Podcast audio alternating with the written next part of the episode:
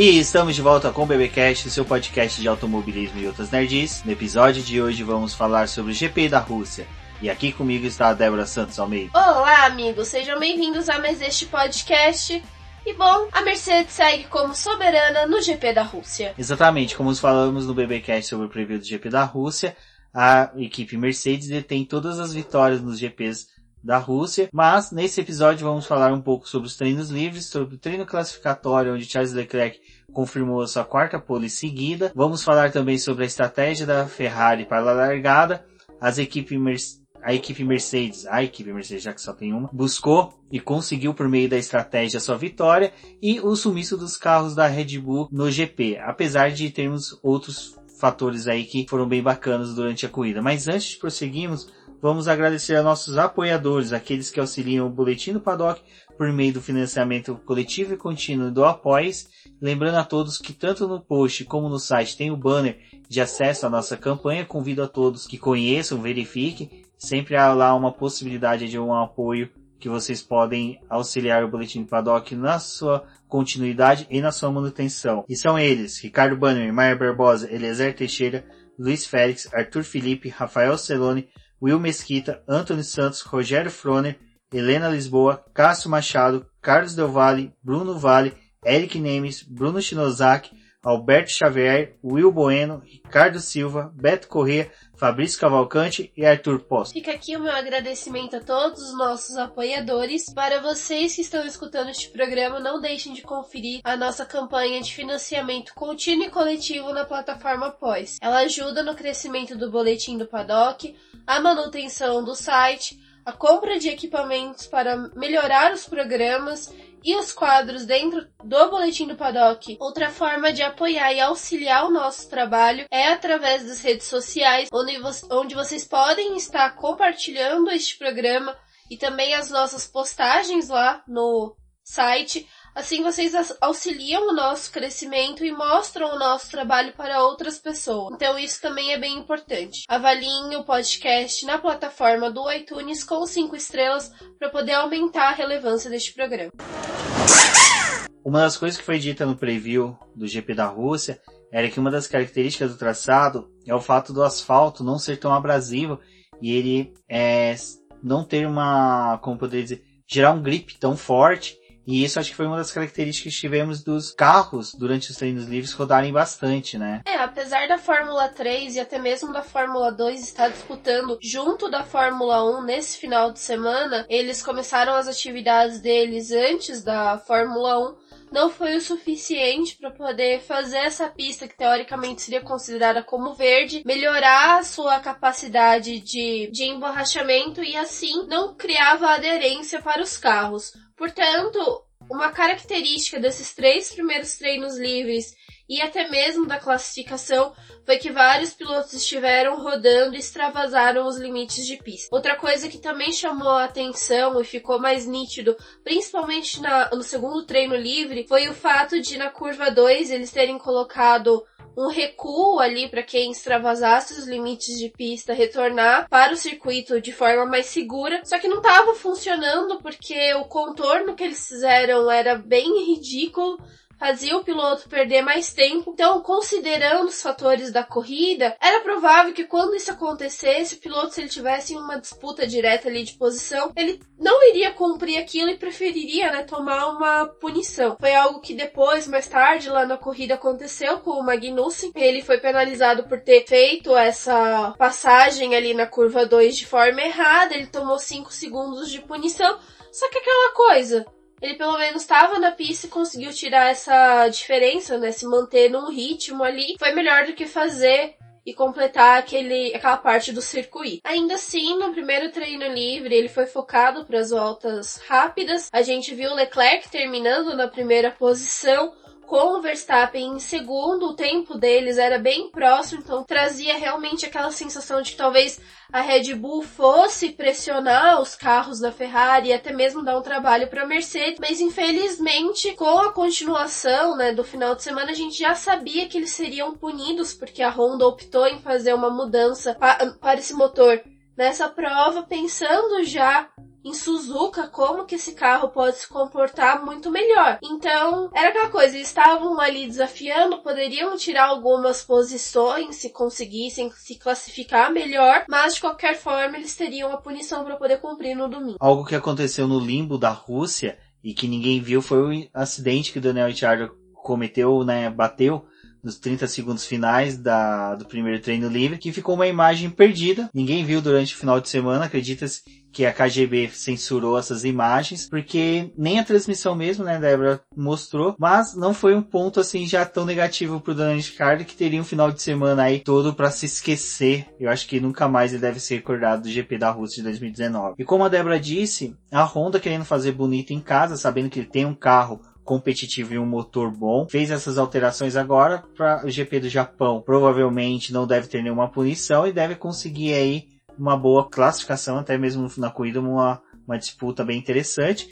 Mas ainda no GP da Rússia, no TED 2, o Max Verstappen voltou a ser protagonista. É, ele assumiu a primeira posição com o Leclerc em segundo, então eles inverteram o que foi visto no primeiro treino livre. Essa sessão foi mais dedicada novamente a simulação de corrida e teve o incidente ali do Gasly com o Kvyat, que eles estavam disputando espaço na pista, como se eles realmente estivessem numa corrida. Não foi algo tão legal. Só que depois do, no domingo, né, a gente acabou vendo eles repetirem uma manobra bem parecida ali, disputando espaço entre eles, porque era meio que o que sobrou ali para a equipe. E no TL3, né, Débora, antes do treino classificatório, a gente já teve ali uma, como poderia dizer, uma prévia do que seria o treino classificatório, com o Charles Leclerc liderando e com o Daniel Kvyat sofrendo aí novamente com o carro, sendo que no final de semana aí ele só durante os treinos, pelo menos, não conseguiu tirar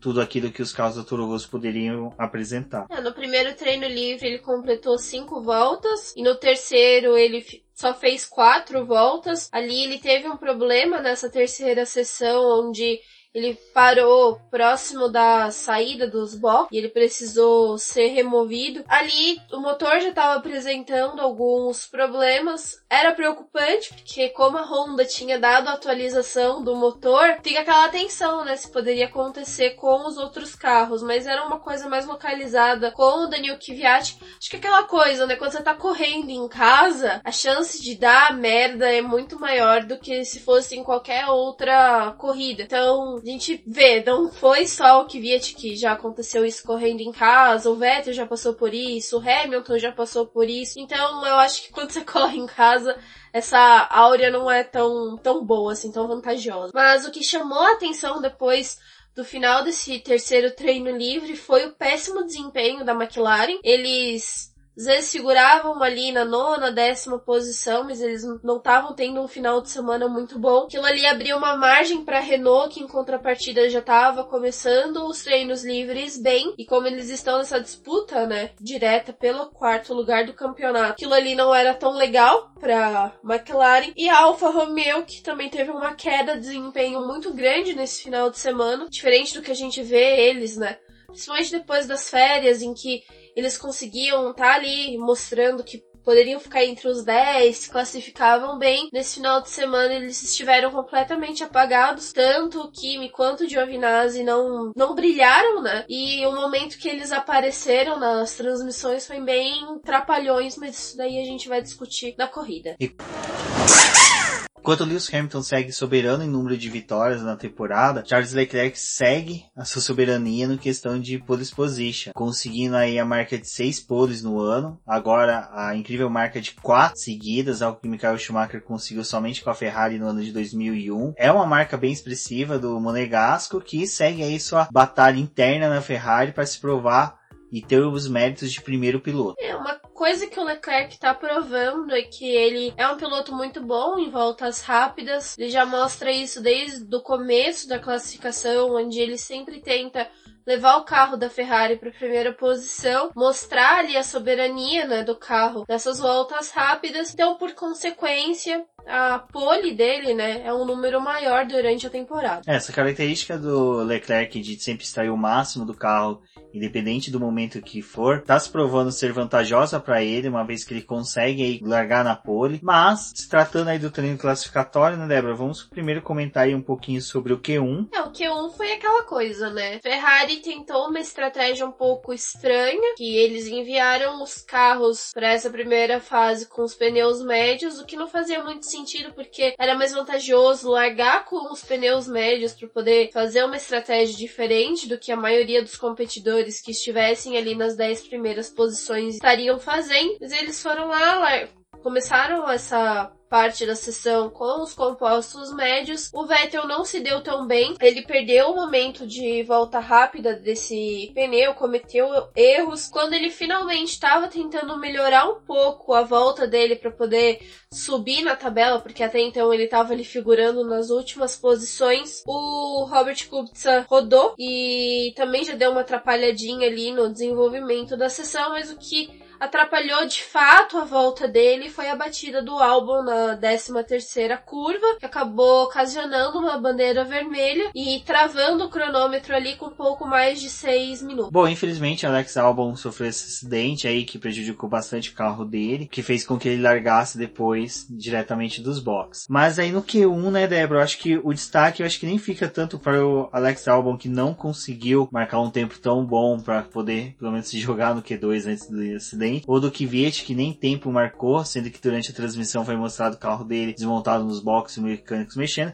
mas foi o Kimi Raikkonen figurando entre os eliminados aí no Q1, o que demonstrava que realmente a Alfa Romeo não conseguiu se encaixar no circuito de Sochi. Ele provava realmente que a Alfa Romeo não estava num bom final de semana. Até o próprio Giovinazzi que eliminou ali o companheiro de equipe e eles perderam a chance de passar para essa segunda fase da sessão. E é algo que chama bastante atenção porque ali logo depois da volta das férias eles estavam conseguindo ir com pelo menos um dos carros para para o Q3, né? E nesse momento eles ficaram ali com o Raikkonen. O Raikkonen ele realmente está bastante apagado nesses últimos finais de semana. É bem crítico para esse momento da, da Alfa Romeo que realmente precisava conseguir uma pontuação melhor, crescer no campeonato para poder disputar um, um, espaço ali melhor até no campeonato de construtores. Mas de praxe ali a gente viu a eliminação do George Russell, seguido pelo Kubica,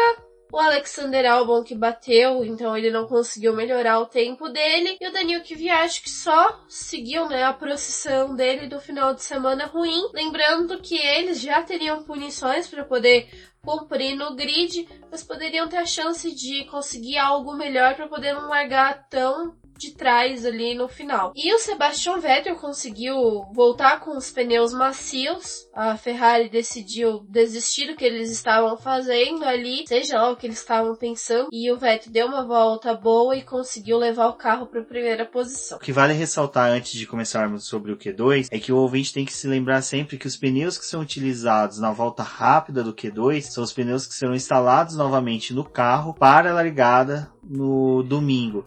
Então, quando você vê que o piloto deu uma volta rápida ali com um composto um pouco mais diferente dos demais no Q2 e ele tá indo para a corrida, é porque a estratégia dele já é moldada totalmente diferente do, de, do restante do grid. Assim que a pista foi liberada, Mercedes já saiu com os pneus médios instalados, então eles poderiam, se tivesse algum problema de eles ficarem ali próximos da zona de eliminação e o carro não tivesse funcionando com aqueles compostos, eles poderiam retornar aos boxes e colocar os pneus macios para poder tentar uma melhor posição e avançar para o Q3. Eles foram lá, conseguiram fazer as voltas deles com esses pneus médios, então tudo indicava que eles largariam com esses compostos. E a Ferrari, por sua vez, foi para a pista com os pneus macios, mostrando que a estratégia dela ia ser diferente da da Mercedes. Portanto, eles teriam que parar antes para poder fazer as trocas dos pneus, enquanto a equipe alemã poderia permanecer mais tempo durante a corrida, porque os pneus teriam uma degradação menor e eles não teriam tanta dificuldade ali depois do começo da prova. O Leclerc estava se mostrando forte, principalmente porque estava com esses pneus macios. O Vettel também vinha ali, mas tinha uma distância boa do companheiro de equipe, era quase 600 milésimos que separavam eles. Os pilotos foram dando as suas voltas e antes, né, ali do cronômetro zerar, os pilotos que estavam com mais chance de serem eliminados eram o Magnussen, o Grosjean, o Stroll, o Ricardo e o Giovinazzi. Eles retornaram para os boxes, colocaram outros pneus macios, tentaram mais uma volta rápida e aí mudou esses pilotos que poderiam ser eliminados, né? O Grosjean conseguiu se salvar e o Ricardo também. Então eles conseguiram avançar para o Q3. Tudo indicava que a disputa da pole seria entre os dois carros da Ferrari, o que realmente aconteceu, até o Lewis Hamilton poder embarcar nessa disputa e não permitir que os dois carros da Ferrari largassem da primeira fila. Contudo, né, Débora? Aí no Q3, antes de se firmar a volta mais rápida, a gente teve ali umas certas atividades na pista, principalmente do Lando Norris e do Nico Huckenberg. O Lando Norris e o Nico Huckenberg abriram a tabela de tempos ali do Q3, mas rapidamente o Charles Leclerc tomou a liderança quando ele marcou um 31.801, com o Vettel separado por 334 milésimos. As Mercedes vinham logo atrás, né, Débora, numa disputa ali entre elas para ver quem ocuparia a segunda, segunda linha de largada. Contudo, um bravo lutador ali, uma pessoa que buscava um bom desempenho era Max Verstappen, apesar de saber que teria as punições em decorrência da mudança de peças, ele buscava alcançar a melhor posição possível, que mesmo que tivesse a punição, ele o atenuaria assim o prejuízo com uma boa classificação. Eles deram as primeiras voltas rápidas, partiram para os boxes, fizeram a troca dos pneus, saíram mais uma vez. Leclerc conseguiu manter a ponta com um bom resultado. A pole dele foi em 1:31.628, mas o Hamilton conseguiu tirar um tempo ali melhor no terceiro setor o que resultou a segunda posição dele, com o Vettel em terceiro e o Max Verstappen na quarta posição. Charles Leclerc conseguia marcar sua sexta pole no ano, a quarta consecutiva, uma marca excelente, apesar de que, como a Débora disse, o Lewis Hamilton conseguiu ali no terceiro setor extrair a melhor que poderia conseguir do carro da Mercedes, empurrando o Sebastian Vettel para uma terceira posição, que ao final da, aí das contas, né, acabou sendo o melhor ali para o próprio alemão do que conseguir a segunda colocação. O Max Verstappen já sabia que ia largar do nono lugar Ainda precisava resolver as posições do Gasly, que tinha conseguido se classificar em 11, mas perderia 5 posições. E tinha o Albon e o Kvyat ali entre 19 e 20. A classificação terminou assim, o Leclerc conseguindo a sexta pole dele da carreira, a quarta seguida, mostrando a força ali da Ferrari e acho que mais uma vez surpreendendo porque Teoricamente, os circuitos que estavam vindo depois das férias não eram favoráveis para a Ferrari. Novamente foi batido na tecla que eles não poderiam se sair tão bem, mas com as mudanças que eles fizeram no motor e todas as atualizações que eles trouxeram para o carro nessa pista surtiu efeito. Então, prova disso era a pole do Leclerc também o terceiro lugar de Sebastian Vettel. Bom, antes de adentrarmos, né, o GP em si, vamos ouvir agora a garota da F1, a Rafaela Oliveira, que vai dar um pouquinho aí sobre o seu parâmetro que ela viu na corrida. Olá, pessoal do BBcast, aqui é a Rafaela da Gazeta F1 e eu vim comentar o Grande Prêmio da Rússia com vocês, a convite do Rubens e da Débora, mais especificamente sobre as questões da Ferrari e da Mercedes em pista. Começando com a equipe alemã, a estratégia inicial até que deu certo, né? Todo mundo comentou isso que que deu certo, mas eu acredito que a estratégia foi um pouquinho medrosa, porque eles tinham toda a vantagem do mundo com eles.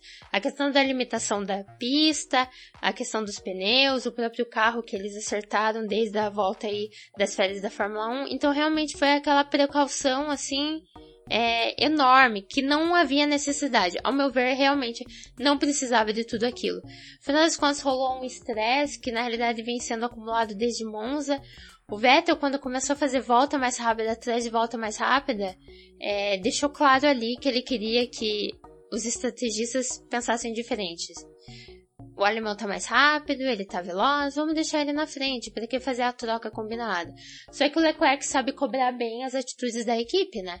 Então a troca aconteceu. Nos boxes, depois de muitas voltas aí, que deixou o Hamilton em uma boa posição na questão de não perder eles de vista em momento nenhum. E foi tudo por água abaixo, né? O carro do Vettel quebrou, ele teve que abandonar e o safety car virtual, no final das contas, ajudou o Hamilton. O Hamilton ganhou, fez o papel dele desde sábado, largando na segunda posição e não perdendo a dupla da Ferrari de vista. Então, quando surgiu a oportunidade, ele estava ali e fez o papel dele. Bottas também fez o papel dele de escudeiro. Isso que está sendo a diferença entre a Mercedes e a Ferrari. Eles já estabeleceram qual é o posicionamento de cada piloto deles. Essa altura do campeonato é difícil querer falar, ah, deixa eles brigarem, porque realmente tem com a vantagem então, mas qualquer coisa pode acontecer. Então já está estabelecido. O Bottas saiu da corrida um pouquinho frustrado, né, eu diria. Mas para quem se classificou só em quinto, herdou o quarto lugar do Verstappen, é, uma segunda posição foi muito positiva, principalmente com uma corrida que ele estava fazendo que era bem silenciosa. Então, diferente da Ferrari, a Mercedes soube aproveitar tudo que tinha ao seu favor. E a Ferrari agora vai lidar com uma situação bem delicada, né? Porque a essa altura é difícil de imaginar que os pilotos estão em um relacionamento harmonioso. É, posso pensar positivo e imaginar, ah, eles ainda têm respeito um pelo outro. Mas em questão de amizade e companheirismo não existe mais. E a essa altura eles precisam estabelecer um limite, né? Claro que dar individualidade para os pilotos é fundamental, é essencial e, e, o esporte agradece. Mas estamos chegando ao final do campeonato. Se eles querem tentar qualquer coisa, dar o bote na Mercedes, é, vai ter que sentar com os dois e falar, ó, vai funcionar ou não vai. Principalmente porque os próximos circuitos também dá uma ajudinha para Red Bull. É, é de se imaginar que são circuitos é, equilibrados, não se sabe, não, não sabemos se podemos seguir os dados ou não. Mas é de se imaginar assim, então eles vão ter que estabelecer um limite para tentar fazer a coisa funcionar. A Mercedes está sabendo lidar com isso agora, ver se a equipe é, italiana vai saber também.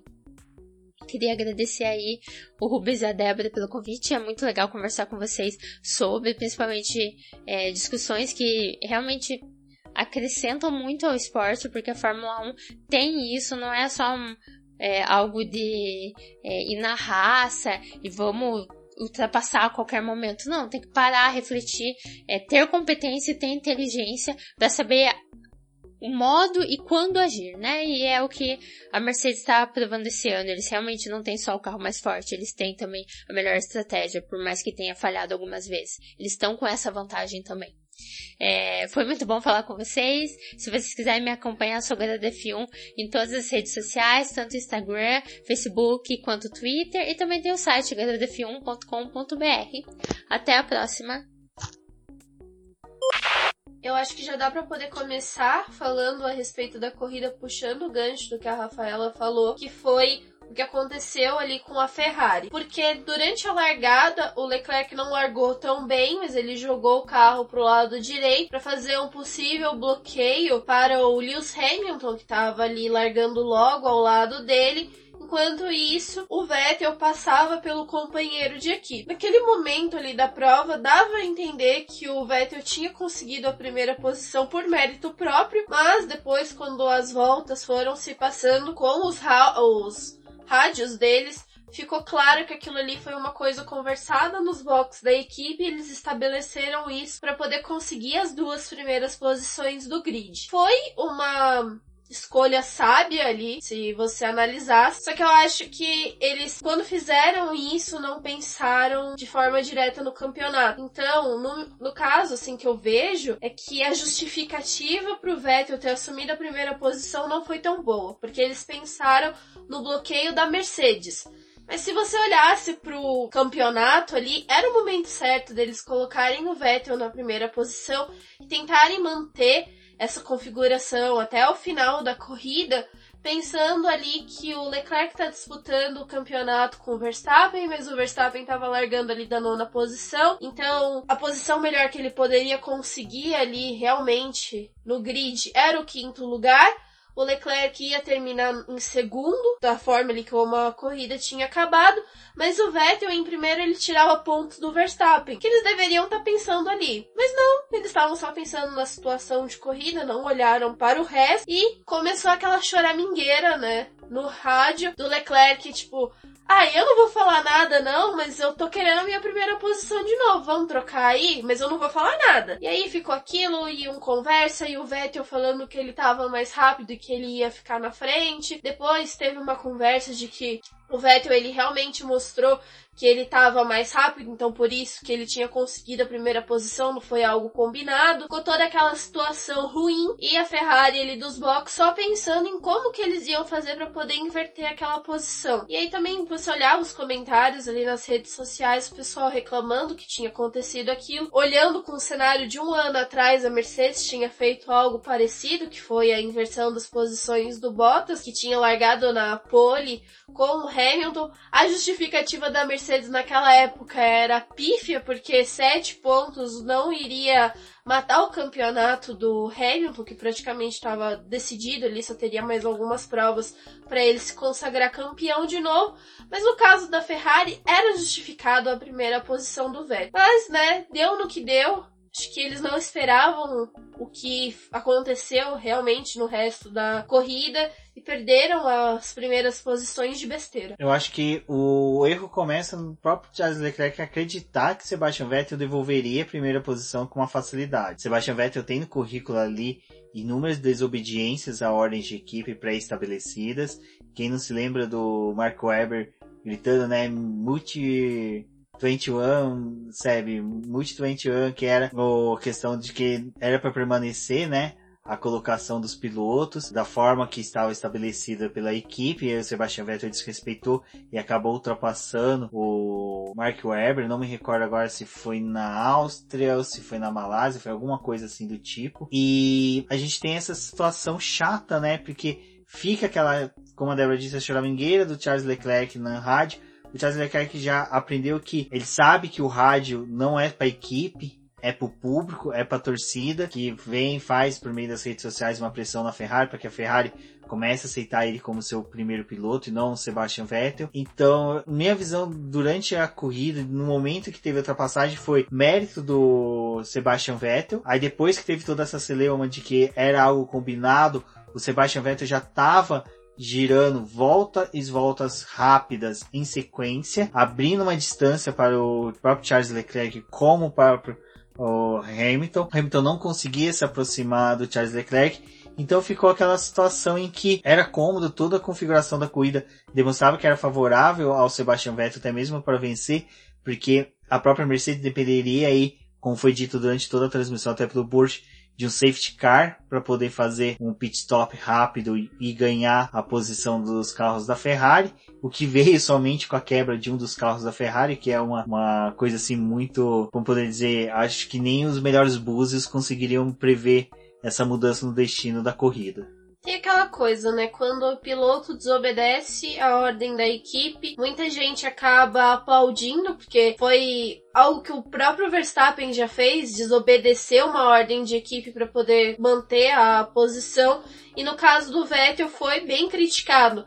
Só que aí tem aquelas duas faces, né, dessa disputa. Que conforme o Vettel ficou com a primeira posição, o tempo que o Leclerc conseguiu ficar atrás dele, próximo, ele foi degradando os pneus, porque o circuito da Rússia ele gera muita turbulência, até nos treinos livres. A Fórmula 1 focava bastante na traseira dos carros, porque fazia aqueles redemoinhos de vento que ficavam bem característicos e dava para poder ver o comportamento do ar depois da saída da asa traseira. Então aquilo danific... prejudicava, né? Não danificava, mas prejudicava a corrida de quem estava vindo atrás. Então realmente o Leclerc por estar atrás estava degradando os pneus, mas era aquela coisa, ali naquele início de prova fazer a troca dos dois não era vantajoso, porque a Mercedes ainda não tinha dado uma distância boa para os dois carros, então qualquer coisinha que o Vettel fizesse para poder frear, praticamente parar na pista para o Leclerc passar, era o momento que ele seria jantado ali pelos carros da Mercedes. Então a conduta dele foi até interessante ali. Não gostei da justificativa que a Ferrari utilizou. Só que a corrida tava se seguindo e eles poderiam, em outro momento da prova, fazer a inversão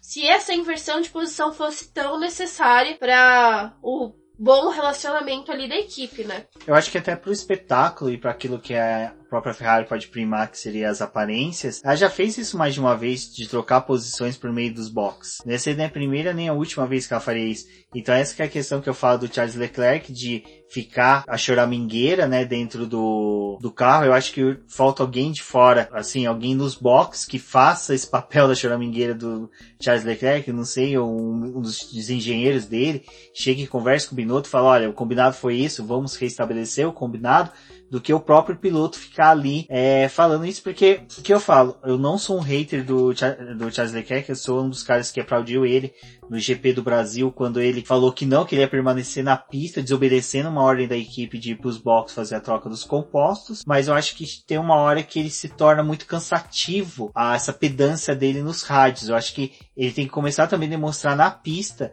que ele está sendo rápido e que ele consegue brigar por posições e não só ter essa de ah, o piloto tem que me ceder, ah, o combinado foi isso, ah, eu não tinha que dar vácuo, ele que tinha que dar vácuo. Eu acho que o Charles Leclerc ele tem que começar a falar, olha, eu falei que eu que tinha que ganhar, na hora que eu tive a opção de ficar na frente, eu consegui ganhar posições, o que ele não conseguiu quando veio com os mesmos compostos, né, até com duas voltas a menos que a do Hamilton e o do Bottas, na segunda parada dele, ele não conseguiu imprimir um ritmo em que ele colocasse à frente ao Bottas que é um piloto que a gente está vendo que é apagadíssimo no campeonato. Então ele não é a estrela que o Charles Leclerc é.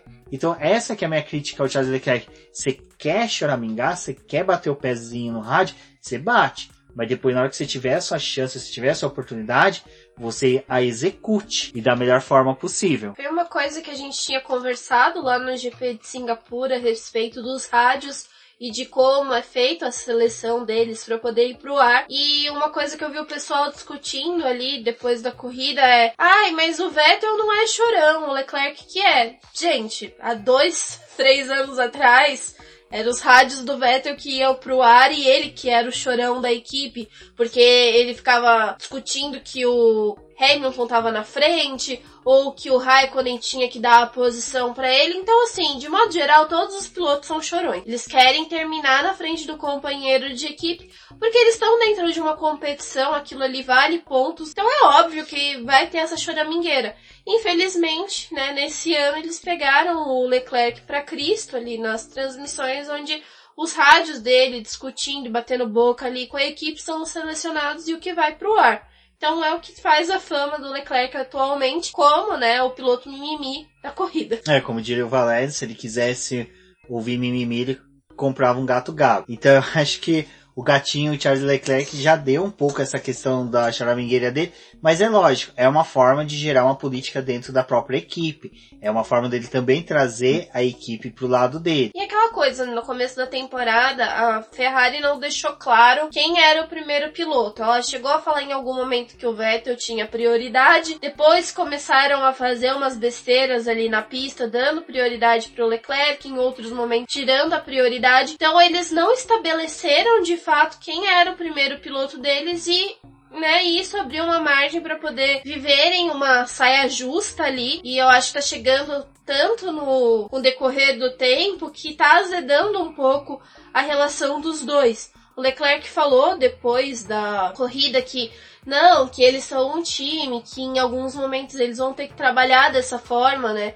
Um piloto trabalhar para o outro. O ideal é que eles tivessem uma boa convivência só que aquilo ali já tá sendo, de uma certa forma, realmente azedado, né? Por mais que eles saibam o que eles têm que fazer, quando chega na pista, rola essas coisas e fica aquele clima meio estranho. Mas dando seguimento pro restante da corrida, né? Porque isso foi algo que aconteceu na primeira volta, mas resultou depois com as paradas do, nos box, que o Leclerc foi na volta 23 fazer a parada dele e depois o Vettel na 27, mas ainda ali naquele começo de corrida, o Kimi Raikkonen tinha queimado a largada, então algo que a gente já falou ali na classificação que a Alfa Romeo não estava tendo um bom final de semana e ainda na primeira volta o Giovinazzi virou um sanduíche ali entre o Ricardo e o Grosjean, ele tentou, acho que, usar o meio da pista ali para poder ultrapassar alguém, conseguir alguma posição, porque eles estavam largando de trás. Não funcionou. O Grosjean bateu, né? Roda com roda com ele, foi mandado pro, pra fora da pista, então ele acabou abandonando. E o Ricardo ficou com o pneu furado. E aí até foi questionado, ah, mas o carro dele, né?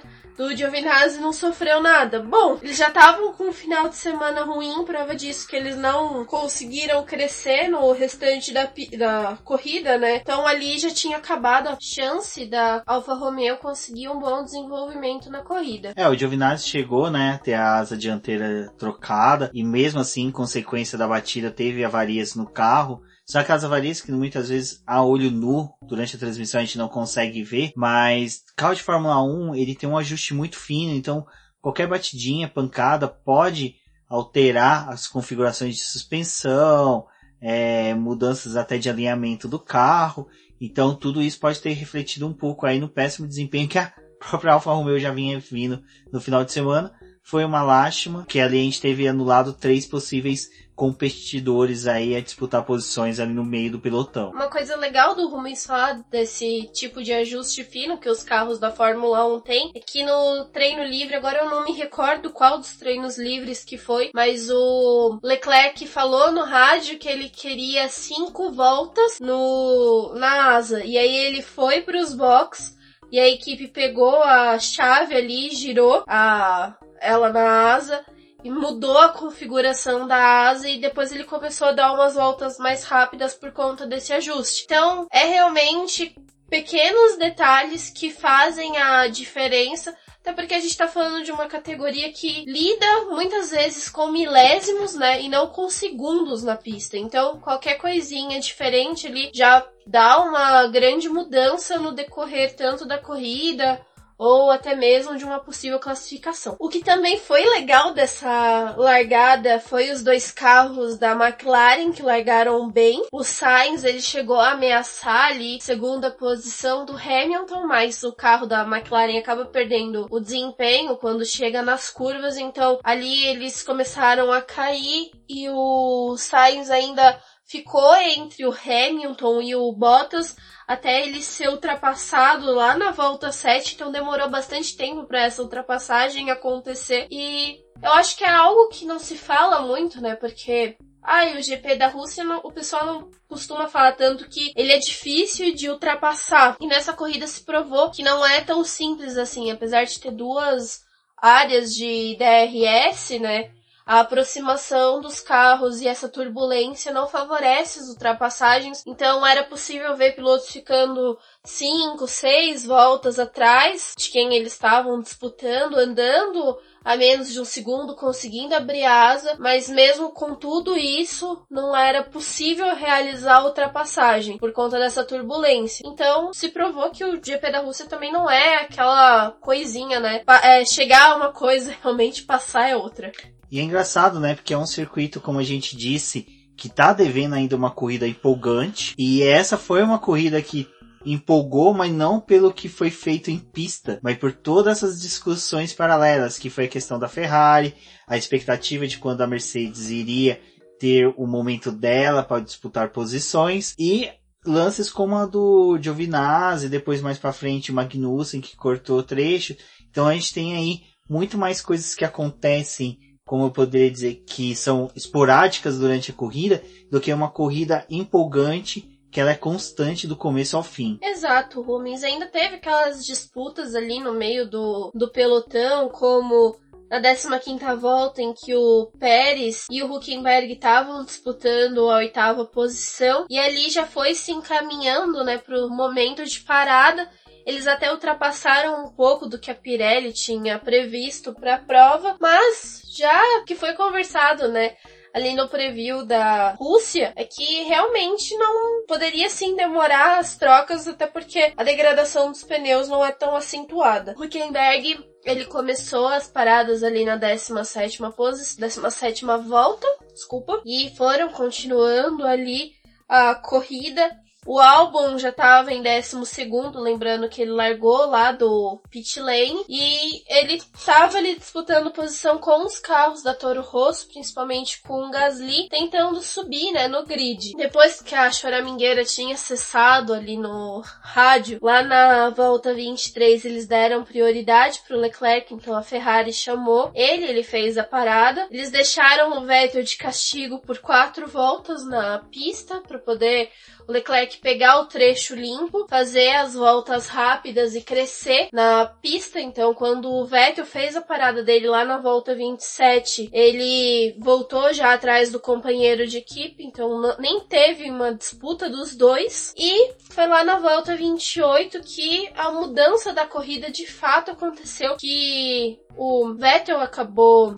abandonando a prova com um problema no motor e duas voltas antes o Ricardo, ao invés de fazer a parada dele, ele acabava abandonando a corrida. Só que a parada, né, do Vettel ali no trecho, né, onde ele acabou encostando, provocou a entrada de um virtual safety car e para poder fazer, né, a remoção do carro dele. Com isso, o Hamilton já tinha assumido a primeira posição com o Bottas e a Mercedes, que tinha falado lá no começo da corrida que eles iam talvez seguir o plano de parada. Porém, eles ainda teriam 15 voltas à disposição deles com o composto porque o carro estava conseguindo render bem com aqueles pneus, eles viram a oportunidade de conseguir a primeira posição ali, então teoricamente eles não iriam parar mesmo naquele começo de corrida, mas com a entrada do Virtual Safety Car, estava liberado para poder fazer a parada deles. Com isso, os dois carros foram para os boxes, então eles fizeram aquela parada que eles gostam com os dois carros juntos, faz e sai, e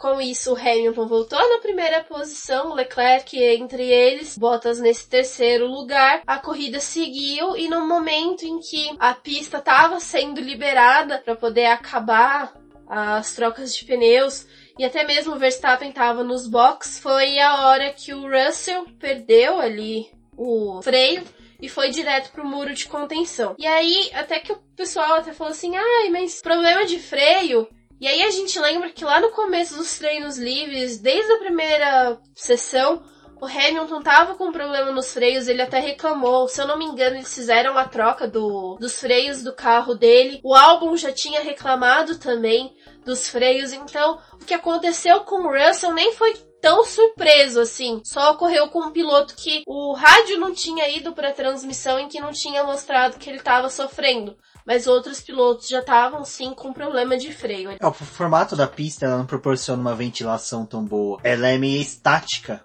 Ela ah. lembra o circuito de rua, né? Ela é praticamente um circuito de rua. Ela tem os muros bem próximos da pista, até mesmo aonde que o Russell escapou. É um trecho ali que é, não tem as laterais, não tem uma área de escape, é muro, então ele só consegue realmente ter uma área de escape ao final da curva mas ali ela não tem uma, como eu dizer, você não vê durante os treinos, durante os, o treino classificatório, nem em previews, o pessoal discutindo questão de vento, porque é um, é um local que não há, praticamente não há um vento tão constante que auxiliaria até mesmo nessa refrigeração. É, a pista ela tem dois trechos, né, que é o trecho acima do nível do mar e abaixo do nível do mar, porque ele pega uma parte que é Mar Negro, se eu não me engano, e a outra parte é a parte das montanhas ali da, da Rússia, então ele fica num nível mais alto. Então tem essa diferença tanto no circuito de como que esse ar circula, né, por essa pelos trechos e também por essas curvas serem com ângulos bem diferentes, assim, bem diversificados. Pilotos algumas vezes que estão vindo atrás não conseguem ver que alguém rodou, que aconteceu alguma coisa na frente, porque tem um bloqueio desses muros de contenção. É, nem tanto que na hora até mesmo que o Kubica rodou lá no treino livre, desculpa, no classificatório, no Q1, ele foi dado bandeira amarela já imediato, assim, com uma sinalização para todo o traçado, não só trecho, por causa desses ângulos de 90 graus que impedem a visão de uma totalidade da curva. Bom, é como foi dito pela Débora, né? A Mercedes estava esperando, aguardando, rezando aos deuses russos que enviassem um safety car. Safety car veio. Mylander conseguiu aí auxiliar a equipe da fabricante do safety car a fazer um pit stop duplo, onde que tanto Valtteri Bottas como Lewis Hamilton fizeram a parada juntos. Alguns pilotos aproveitaram, isso ainda no virtual safety car causado pelo Sebastian Vettel. Quando tivemos a saída do Russell, que aí sim o Mylander, corrigindo o que eu falei, entrou na pista, a Ferrari tentou dar o pulo do gato, que era chamar o Leclerc para fazer o pit stop, uma vez que ele conseguiria retornar, perder a segunda posição, retornar para terceiro, para tentar brigar por posições junto com as duas Mercedes.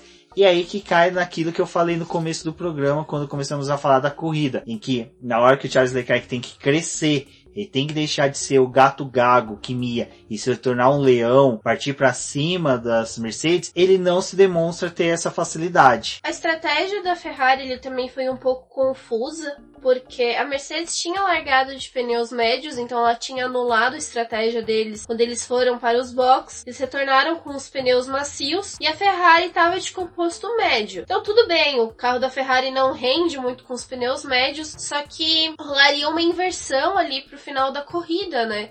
Onde os carros da Mercedes teriam uma queda com os pneus macios, que era algo que o pessoal que tinha largado com os pneus macios já estava sofrendo ali, que é aquele pico bom do pneu e depois quando ele começa a ter o declínio de rendimento. E aconteceria um pouco diferente ali, né? Porque no momento que o Leclerc estava com os pneus médios, teoricamente o pneu dele ia render mais, e na fase em que os pneus da Mercedes estariam tendo esse pico, né, de declínio, pico de declínio não, né? Só o declínio declínio desse. É um pico para baixo, podemos é, dizer assim. De rendimento, a Ferrari ainda estaria rendendo com esses pneus médios. E foi ousado da parte da Ferrari desistir da segunda posição, acreditando que com a parada do Leclerc novamente na volta 31 e retornando com os mesmos compostos da Mercedes, ele de fato teria um rendimento melhor que aqueles carros e que ele conseguiria retomar né, a posição do Bottas e tentar ameaçar o Hamilton foi muito otimista. Eu provavelmente teria mantido o carro do Leclerc da forma que estava, pensando que ele teria um pouquinho de desvantagem ali no começo, mas depois o pneu dele seria melhor e superior ao composto, né, que a Mercedes estaria usando. Mas não sou estrategista da Ferrari. Deus me livre de ser tão xingada aí, né, na internet. Então, por isso que eu tô aqui gravando podcast e não trabalhando na Ferrari também não tenho currículo para isso. Nesse ponto, quando falamos em rodadas de pit stop, podemos lembrar um pouco de duas atrapalhadas que nós tivemos nesse final de semana em pit stop. Primeiro foi o carro, do salvo engano, do Huckenberg, aonde que o macaco ali deu uma, uma baixada na, na frente e que fez com que os, os mecânicos tivessem uma dificuldade em trocar a roda dianteira esquerda, esquerda. né, do carro do alemão. Mas é também aquela coisa, né? Já é fim de feira o contrato do Huckenberg com a Renault. Ninguém liga muito ali, ninguém Mas tava a corrida muito... dele tava sendo boa, né? Isso que eu ia pautar. Ele tava tendo uma corrida excelente. Ele era o carro da Renault que ia pontuar, ia brigar junto com as McLaren que estão disputando diretamente as posições ali no, no, Mundial de Construtores. E nós depois tivemos atrapalhada com o Kimi Raikkonen, aonde que Novamente o macaco hidráulico ali da asa dianteira emperrou, não conseguiu, os dois mecânicos tiveram que puxar, caíram, caíram. assim, o festival. E o Kimi Raikkonen também já havia sofrido a punição em decorrência da queima de largada. E só voltando esse negócio da queima de largada, eu achei a punição um pouco excessiva, porque é o seguinte, o Kimi Raikkonen ele não obteve vantagem na largada. Se você assistiu o vídeo da largada, ele, ele segurou, o pessoal, né, ele segurou o carro e deixou os pilotos passarem. Então ele se autopuniu a si mesmo na, na largada. Então assim, eu achei um pouco pesado, mas punições são punições. Né? É, tem que seguir o regulamento, infelizmente. É aquela coisa, senão é a mesma coisa da troca de peças, quebra, em que se discute se até mesmo quando liberam um piloto sobre o outro no box, se é aplicável multa ou perda de posições tem aquela coisa, tem punições que você tem que aplicar uma pena pesada, porque senão ela pode se utilizar de artimanhas aí para os pilotos conseguirem e equipes também conseguirem melhores posições no campeonato. É, por mais que ele não tenha ganhado vantagem, talvez um outro piloto em algum outro momento poderia ganhar uma vantagem com isso e aí, ah, já que não, não aplicou uma punição tão severa pro Raikkonen, por que que aplicaram pra gente? Abre margem para discussão, mas aquela coisa, né? O final de semana da Alfa Romeo já não estava sendo bom, eles realmente não iriam aparecer tanto na transmissão porque estavam com uma, um desempenho pífio, e aí aconteceu essas situações que deram destaque para eles, porém negativo. Bom, aí com a saída do safety car, vamos a uma relargada,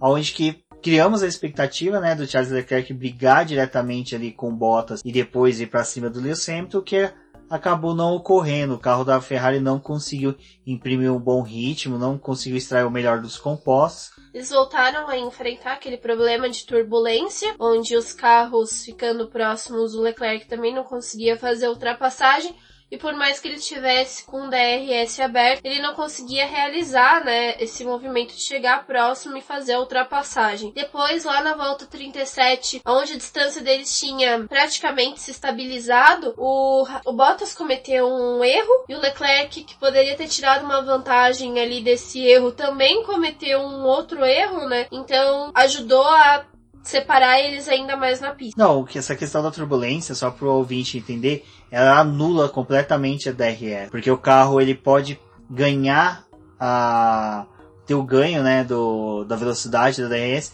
mas ele perde tanta aderência no asfalto que a turbulência causa no carro, que ele não consegue imprimir a velocidade que ele teria que ter em decorrência da vantagem do DRS. E Fica isso... recebendo o ar sujo, né, do carro que tá vindo na frente. E, e, isso acabou refletindo não só no Leclerc, como tantos outros que formaram várias linhas, filas indianas no, no grupo de filas indianas no, no, na corrida, onde eles só, só tinham alguns pilotos que, que usavam justamente na curva 2 para tentar fazer uma ultrapassagem ou outra. E aí é na curva 2 que a gente vê ali que tivemos punições, mas também tivemos vários pilotos saindo e fazendo contornos meio estranhos pela pista. Eles colocaram ali aquele recuo para poder voltar para a pista. O pessoal tentava é, cumprir aquilo ali, só que o Magnussen acabou extravasando os limites de pista enquanto ele estava tentando a ultrapassagem. É, na verdade, enquanto ele estava tentando defender a posição do Pérez, e aí ele cometeu o erro ali na volta 44 e logo depois, na volta 47, ele foi punido por ter voltado de forma irregular para a pista com 5 segundos. Ali já pro final da corrida, as coisas já estavam mais resolvidas, já tinha tido os lances da Toro Rosso entre o Gasly e o Kvyat, que estavam tentando disputar a posição ali entre eles, até que o Raikkonen se enfiou no meio deles ali, evitou um pouco da disputa dos dois. O Albon Tava tendo uma, um bom final de semana, foi subindo no grid até ele conseguir ultrapassar o Sainz chegar à quinta posição. E ali naquelas últimas voltas, a Mercedes deduziu que a Red Bull estaria pensando em levar o, Le o Leclerc Verstappen, né, para os boxes para poder disputar o primeiro ponto da volta rápida ele tinha tempo suficiente para poder fazer a parada e ainda retornar na frente do álbum, mas por algum motivo eles preferiram manter os pilotos na pista. E a Mercedes conseguiu, né, fazer uma volta mais lenta com o Hamilton e utilizar todo espaço da pista para poder dar essa volta mais rápida. E o Hamilton dessa forma saiu com 26 pontos do GP da Rússia na primeira posição. O que a gente pode falar da corrida do Verstappen que mesmo ele largando da nona posição, ele fez uma boa corrida porque ele terminou ali em quarto se valeu do abandono do Vettel para poder conseguir essa posição. Teve uma corrida praticamente sozinho ali, porque ele ficou isolado do pessoal que estava à frente dele e também conseguiu se defender de quem estava vindo atrás. O álbum, mais uma vez aí, pontuando, dessa vez logo atrás do companheiro de equipe. Um bom resultado para Red Bull. Logo depois o Carlos Sainz da McLaren com o Lando Norris em oitavo. Bons resultados porque eles conseguiram acabar à frente do carro da Renault, que foi o Huckenberg, que chegou em décimo e abriram uma margem melhor para essa disputa, né, pelo quarto lugar do campeonato de construtores. E ali, quase que como intruso, o Pérez no sétimo lugar. Pérez que ficou oculto a corrida inteira, né, a gente nem ouviu falar dele durante a corrida, fez uma boa corrida, é algo que nós estamos vendo agora, é um crescimento, né, da Racing Point, um bom desempenho da corrida, dela em corrida, né, E o que é interessante é que nós podemos já criar boas perspectivas aí para 2020 para a equipe canadense. Fato meio esquisito foi o Vettel ter sido considerado o melhor piloto do dia. Ah, eu eu colocaria ele em destaque nisso porque é aquilo que eu falei tanto no BBcast com preview, ressaltei agora. A corrida do Canadá, Canadá não, da Rússia, ela não normalmente ela não é uma corrida tão empolgante, tão movimentada, mas o que o, o, Sebastian Vettel fez na largada foi excepcional e ele se manter ali, teimar, bater o pé, é algo que o fã de Fórmula 1, o fã de automobilismo quer. Disputa, mesmo que seja por rádio, mesmo que seja algo meio, como poderia dizer, algo psicológico ali entre os pilotos, porque a Fórmula 1 ela vinha numa sequência de corridas ruins, chatas, aí teve o GP da França que bateu novamente essa questão das corridas serem monótonas. Aí a gente teve uma sequência de corridas excepcionais e posso dizer que as últimas três corridas a gente teve uma sequência de corridas em que é, a presença da Ferrari e a atuação dos pilotos da Ferrari foi o diferencial para que as corridas se tornassem empolgantes. Salvo isso, teríamos corridas monótonas em que poderíamos ter aí um, uma sequência aí de corridas que voltaria até aquela discussão se a Fórmula 1 é, morreu, reviveu e retornou a morrer. Bom, fato aí que como o Sebastian Vettel foi votado como o melhor piloto, mostra que ele ainda tem algo a agregar tanto na Fórmula 1 como na própria Ferrari. Torcemos para que ocorra algo que o Will Buston falou no vídeo dele ao final ali, depois no site oficial da Fórmula 1 tem, que ocorra que não seja algo semelhante ao que se viu na Mercedes, a briga entre o Nico Rosberg e o Lewis Hamilton resultar entre dois pilotos que não se comunicam, não se falam e fiquem só se alfinetando. O Charles Leclerc já deu a entender que ele vai começar a pensar mais na equipe, vai começar a trabalhar mais em sentido de somos uma equipe.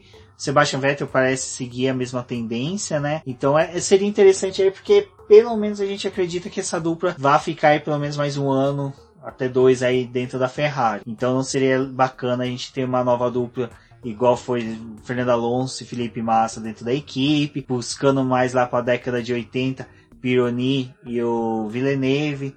Então aí eu acho que seria interessante a gente ter uma sequência boa de corridas empolgantes com a dupla da Ferrari, bem como eles tendo uma boa convivência. James Allison ele ressaltou que foi deliciosamente irônico a forma como eles tiveram a vitória por meio de um, de um infortúnio do Sebastian Vettel, né? Bom, com isso, a Mercedes permanece com o resultado de 100% das vitórias deles no GP da Rússia. Outro dado interessante sobre a Mercedes é que desde o momento em que os motores turbo híbridos foram implementados na Fórmula 1, eles não ficam por mais de quatro corridas sem conquistar uma vitória. Então eles podem até perder três, mas na quarta eles conseguem recuperar e ter essa vitória. Bom, e falando em vitória da equipe Mercedes, vamos relembrar, né, o campeonato de construtores, aonde que a equipe alemã segue na liderança com 527 pontos, a uma distância boa da Ferrari com 394 pontos, uma distância tão boa ainda que a Ferrari tem da Red Bull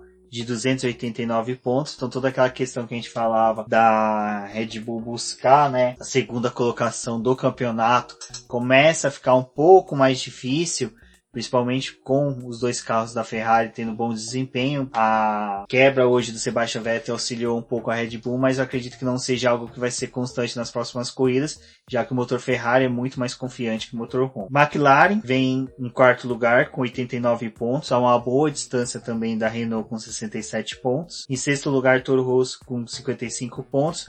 Racing Point com 46 pontos está na sétima colocação. Na oitava, Alfa Romeo com 35 pontos. A Haas com 26 pontos na nona colocação. E em último lugar permanece a Williams com apenas um ponto apenas. No campeonato de pilotos, o Lewis Hamilton segue na liderança com 322 pontos. Valtteri Bottas em segundo com 249 pontos. Leclerc em, em terceiro com 215. Seguido por Max Verstappen com 212. Sebastian Vettel com 194, Pierre Gasly com 69, Carlos Sainz disputando aí essa sexta posição com o piloto da Toro Rosso, é o sétimo colocado com 66 pontos, Alexander Albon vem em oitavo com 52 pontos, Lando Norris em nono com 35 e Daniel Ricardo em décimo com 34. A diferença aí desses dois pilotos é de apenas um ponto. E Daniel Ricardo ele permanece com 34 pontos, empatado com o Nico Huckenberg também com 34 pontos. Então os dois pilotos da Renault aí, eles estão mostrando que não estão se valendo muito na questão de um superar o outro, porque na pontuação, por mais que eles tenham desempenhos às vezes totalmente opostos nas corridas, eles no resultado final nos pontos eles estão empatados. Então é isso pessoal, dentro de duas semanas teremos o GP do Japão, uma semana de folga aí para que podemos remoer tudo que aconteceu no GP da Rússia também e nos preparando aí para os demais GPs. GPs do Brasil tá chegando, então já aumenta a nossa expectativa para nosso querido GP. Aos nossos amigos apoiadores, novamente o nosso agradecimento. Aos ouvintes, pedimos aí a todos que acompanhem o Boletim do Paddock pelas redes sociais. Também acompanhem o Boletim do Paddock aí por meio do BBcast. Quem tiver ideias, sugestões, críticas, entre em contato conosco. Nossas redes sociais estão no post dessa publicação. Eu sou o Rubem GP Neto, um forte abraço a todos e até a próxima. Não é porque agora a gente vai ter o um intervalo até a próxima corrida que não vamos ter posts lá no boletim. Ele é sempre atualizado, então não deixem de conferir as nossas publicações ao longo dessas duas semanas. Compartilhem esse podcast nas suas redes sociais e mostrem para nós que vocês estão escutando este programa. As redes sociais do Boletim do Paddock são Boletim do Paddock, só o Twitter que é arroba diz no boletim que eu sou a Débora Almeida no Twitter como The Flowers e até a próxima.